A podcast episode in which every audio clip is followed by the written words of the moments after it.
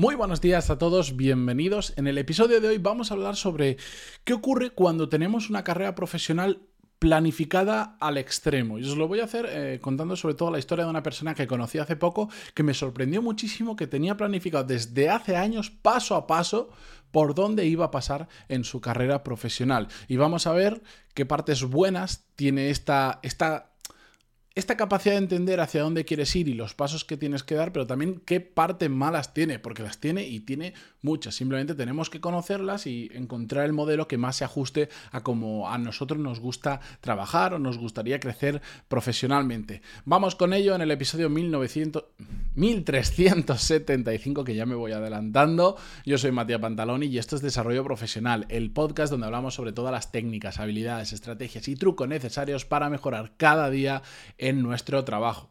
Bueno, como os decía, eh, resulta que yo estoy haciendo un proceso de selección para una posición que tengo abierta dentro de mi equipo, de hecho tengo varias, pero que por cierto, si queréis que las normalmente no lo pongo en la newsletter jamás, un par de veces lo he puesto y poco más, pero si queréis que cuando, cuando hayan posiciones abiertas dentro de mi equipo o en equipos de los que están cercanos a mí, si queréis que las ponga, yo las pongo en la newsletter, así los que estáis enterados, eh, los que estáis apuntados, os enteráis y si alguien cuadra, puede entrar dentro del proceso de selección. Decídmelo porque yo estaría encantado a más fuentes de, encontrar gente buena mejor, pero la verdad es que nunca... Eh, no lo sé, eh, suelo buscar perfiles muy, muy especiales, muy específicos, pero bueno, os lo dejo ahí, me enviáis feedback, pantaloni.es barra contactar y me decís sí, no, lo que sea, ¿vale? Bueno, la cuestión es que dentro de ese proceso de selección vino una persona eh, tendría 29 años aproximadamente, recuerdo de memoria, tampoco se lo pregunté, pero más o menos por la, por, la trayectoria que tenía, por cómo terminó la universidad y tal. Em, y hablando con él, él estaba muy entusiasmado con lo que yo le planteaba, con la posición que yo le planteaba, el tipo de empresa en el que entraría a trabajar, que es muy diferente, eh, él está en consultoría, etcétera, etcétera. Lo que pasa es que tenía una gran preocupación y es que, mm, y ahí es cuando me llamó la atención la historia, él desde que empezó la universidad, que estudió Administración y Dirección de Empresas, ADE, tenía muy claro cuál era su carrera profesional. Él me lo dijo claramente, dice, yo quiero hacer carrera de consultor y mi, objetivo a alcanzar cuando esté cerca de los 40 años es ser partner o socio en una gran consultora. Entonces, para ser eso, estudio ADE, me meto de junior Mm, o de New Joiner que les llaman en una consultoría y me voy, moviendo por los diferentes puestos que tienen de junior consultant, senior, eh, manager, manager senior, depende de la empresa, director, no sé qué, no, no sé cuánto, hasta que llegas a ser partner. Él, su idea no era tanto hacerlo en una empresa en concreto y hacer toda la carrera ahí, sino ser partner o socio de una gran consultora. Y si tenía que cambiar por el camino de empresa, que muchas veces ocurre, no le importaba. Pero él sabía paso a paso lo que tenía que hacer. De hecho, en, consultoría, en este tipo de consultorías, eh, en estas multinacionales grandes, eh, cuando tú entras te dibujan una carrera profesional y tú sabes perfectamente que si rindes y funcionas bien, más o menos puedes calcular cuántos años vas a estar de junior, de senior, de manager, de director, ta, ta, ta. ¿Vale? Es, es, es un, prácticamente una, una, cosa que tú, el día uno que entras, te puedes marcar y puedes decir, si yo trabajo muchísimo, soy bueno y no sé cuánto, a tal edad puedo estar probablemente aquí. Con una variación, por supuesto, porque siempre depende de que hayan plazas disponibles. Sobre todo a medida que vas creciendo en una organización, empiezan normalmente, normalmente a haber menos puestos disponibles. Es decir, como eh, consultor junior, pues hay mm, tropecientos millones de vacantes abiertas. Como senior, un poquito menos. Como manager, un poquito menos. Como director, aún bastante menos. Y ya como partner, pues no, sé cuántos partners habrá en una gran consultora en España, pero evidentemente muchísimos menos. Es una pirámide eh, que se va haciendo cada vez más pequeñita. Entonces, no solo depende de que seas muy bueno, pero tiene que haber oportunidades, pero más o menos puedes dibujar ese camino. Y él lo tenía absolutamente dibujado. Y de hecho, no continuó el proceso de selección porque, aunque le encantaba lo que yo le estaba planteando y y ciertamente él tenía ganas de salir de ese tipo de empresa por diferentes motivos, se escapaba de su plan, del plan que él había trazado con 18 años, hace ya pues eso, 10, 11 años que lo trazaría y eso pues le generaba una inquietud como diciendo, ah, llevo muchos años luchando por esto y ahora lo voy a dejar a mi plan. Bueno, ahí se quedó, mm, lamentablemente por una persona que yo creo que podría haber cuadrado bastante bien en, por habilidades eh, técnicas, por, muchos motivos, incluso por el propio cuadre con nosotros, con el equipo, habría ido muy bien, pero sí es cierto que si al final le choca mucho ese cambio de carrera, pues casi que es mejor que no entren porque va a estar, va a estar con un mal interno que si no se resuelve bien, pues no va a encajar aquí, va a dejar su carrera y se va a frustrar. No es la primera historia que conozco de una persona que tiene una carrera profesional muy marcada. De hecho, hace ya bastantes años, cuando yo hice mi MBA presencial, eh, por cierto, el último vídeo que subí a YouTube esta semana vuelvo a subir y la semana que viene es probable que suba incluso más de uno, si consigo grabarlos. Em, el último vídeo que subí hablo sobre si merece la pena hacer un, MBA en 2023, con sus pros y con sus contras. Así que si entráis en YouTube, ponéis eh, merece la pena hacer un MBA en 2023 y encontráis el vídeo, ponéis Matías Pantalón y encontráis mi canal y ahí el vídeo. Dicho esto, em, cuando yo hacía mi MBA presencial, conocí a una persona, me lo presentaron de refilón, una persona que tenía planificados, vamos, es que era loquísima la planificación, porque este consultor, bueno, al final es una planificación relativamente sencilla, donde digo, yo entro en este tipo de empresas que escalo de esta forma.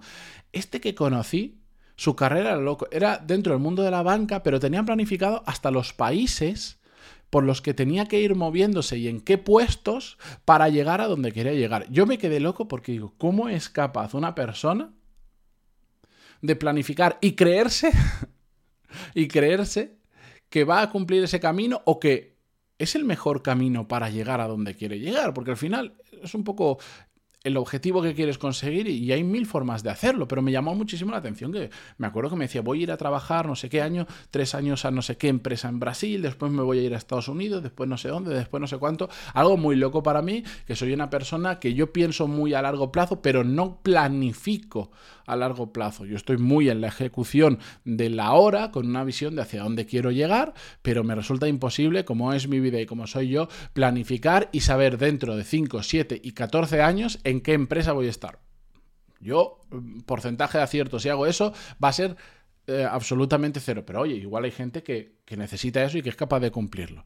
¿Qué es lo bueno y qué es lo malo de planificar de esta manera? Bueno, el tener muy claro a dónde quieres llegar tiene algunas ventajas. Por supuesto que, que te permite planificar y sobre todo te permite prever las cosas. Si tú sabes que, en el caso del consultor, a partir de cierta posición, vamos a ponerme la invento, de manager, el nivel de inglés, no digo que seas bilingüe, pero tienes que hablarlo prácticamente perfecto, es primordial, porque si no, no te van a coger o cuando eres director, porque tienes que manejar, tienes que hablar con empresas de todo el mundo, bueno, como tú sabes que vas hacia ahí y eso es algo que te van a pedir, bueno, puedes prever y puedes ir preparándote para el momento en el que esa posición se dé, tener las habilidades que son necesarias para ello. Y por lo tanto, como consecuencia, te permite hacer algo que a la gente en general le cuesta mucho, que es poner el foco.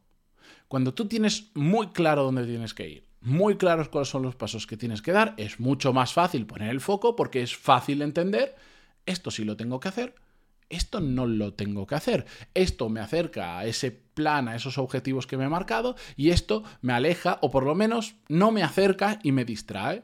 Y eso es una maravilla. Realmente, si, si, tú te sientes cómodo con este tipo de planificación, es una ventaja, porque entonces el 100% del tiempo que estás trabajando, que estás aprendiendo, que estás haciendo cosas, lo puedes orientar a cumplir esa planificación y por lo tanto vas a ser mucho más eficiente consiguiendo el objetivo. Ahora, ¿cuál es el lado malo? Porque hay un lado malo. Y si te das cuenta que eso que planificaste, imaginaros el caso de esta persona con 18 años, no te gusta.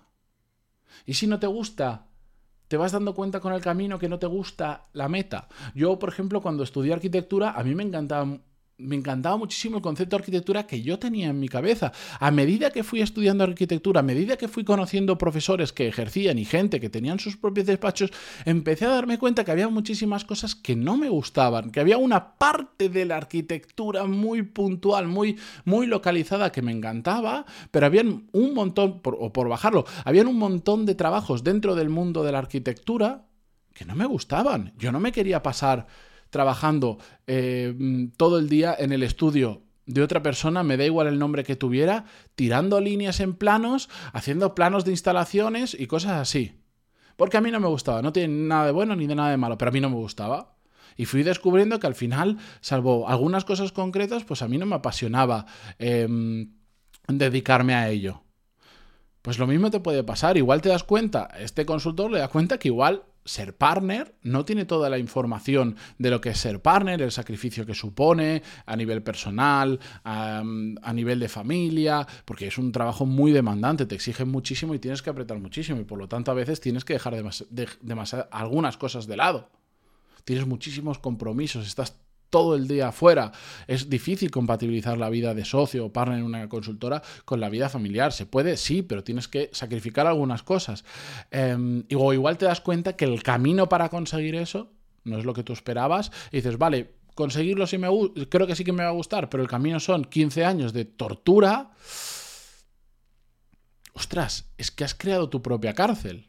Tú solito, tú te has puesto una has hecho una planificación con un objetivo que o no te gusta el objetivo o no te gusta el camino o ambos de los dos. Hay que tener muchísimo cuidado, sobre todo si no eres flexible. Em, y aquí hay un tema clave que es lo que acabo de decir, la flexibilidad. Em, lo he dicho un montón de veces. Vuelvo al ejemplo mío. Que tú hayas estudiado arquitectura no significa que por obligación te tengas, tengas que ser arquitecto. ¿No sabéis? Em, no sabéis la cantidad de compañeros de arquitectura con los que he hablado a posteriori, ya dentro, ya incorporados en el mundo laboral hace unos cuantos años, que no están felices con su trabajo, que simplemente lo tienen porque, bueno, es que estudio arquitectura, ¿a qué me voy a dedicar? Pues a un montón de cosas. Nadie te obliga. Mm, digo arquitectura, puede ser el ejemplo que queráis. Te habilita para estudiar eso, lo hemos hablado en un podcast, pero no te obliga a trabajar de ello. Pero la inercia o el falso la, falsa, la, falta de flexibilidad y la falsa creencia de que si estudio una cosa me tengo que dedicar a ello, lleva a mucha gente a construirse básicamente su propia, su propia cárcel. Por otro lado, otro de los contras es que efectivamente es más fácil planificar, pero es difícil que esa planificación sea acertada, por lo menos desde mi punto de vista, desde mi forma de hacerlo. Me resulta tremendamente poco creíble que vayas a acertar en una planificación de aquí a algo más de 5, 6, 7 años. Me resulta increíble. No me lo creo, no me lo creo. Bueno, ahora no sé si escucharéis ruido de fondo, pero es lo que tiene que grabar en casa. Me resulta absolutamente increíble que eso ocurra. Y de nuevo, tienes que ser muy flexible para que si te das cuenta que ese plan que estás montando funciona, o no funciona y si no funciona, cambiar y, dar las vueltas que haga falta. Si es que no pasa nada por no cumplir una planificación. Yo prefiero no cumplir lo planificado si eso me lleva a mejor sitio o de mejor manera, porque soy más feliz, porque lo disfruto más, que simplemente cumplir la planificación por poner un cheque y decir, mira, lo que planifiqué hace, lo que planifiqué hace 20 años, lo he cumplido, ahora, vaya 20 años de mierda he pasado. Mm, a mí eso me chirría muchísimo. Entonces, conclusiones de todo esto hay que tener muchísimo cuidado em, porque yo sé que es una historia bonita. Yo la primera vez que escuché el hombre este, que se había planificado como los 20 años en adelante, eh, que si se iba a ir a Brasil, a Estados Unidos, no sé cuánto, dije, ay, va, madre mía, hay gente que hace esto, qué maravilla, no sé cuánto. Ostras, pero, pero mm, a mí me cuesta mucho creer mm, que eso pueda salir bien. Tienes que ser muy flexible y darte cuenta muy rápido cuando está funcionando o cuando no está funcionando. Y también es cierto que si eres muy rígido de mente y funciona y te gusta funcionar con esta planificación a largo plazo, es probable que muchas veces estés cegado por una muy mala decisión que has tomado. Hay gente que es de parálisis por análisis en el sentido de que si no lo tiene extraordinariamente planificado, no se mueve en un dedo. Me parece bien, es su forma de trabajar, pero muchas veces esa planificación genera ceguera respecto a si está funcionando no está funcionando, a si te va bien, a si no te va bien y a si te gusta o no lo que estás haciendo. Así que hay que tener muchísimo cuidado. Con esto yo por ahora me despido hasta mañana. Espero que el siguiente episodio sea un poco más tranquilo, que eh, es completa, muy agradable escuchar llantos de niño de fondo cuando estás grabando, pero bueno, no sé si se habrá escuchado por el micro. Es lo que hay. A veces es imposible grabar cuando todos están durmiendo. Paciencia, Matías, paciencia. Y vosotros que me estáis escuchando, muchas gracias por estar al otro lado. Continuemos mañana con un nuevo episodio en Spotify, en Evox, en iTunes, donde sea que lo escuchéis. Y ya lo sabéis que si lo escucháis desde Spotify, desde el móvil, porque el escritorio no se puede, dejarle unas 5 estrellas como valoración. Gracias y hasta mañana. Adiós.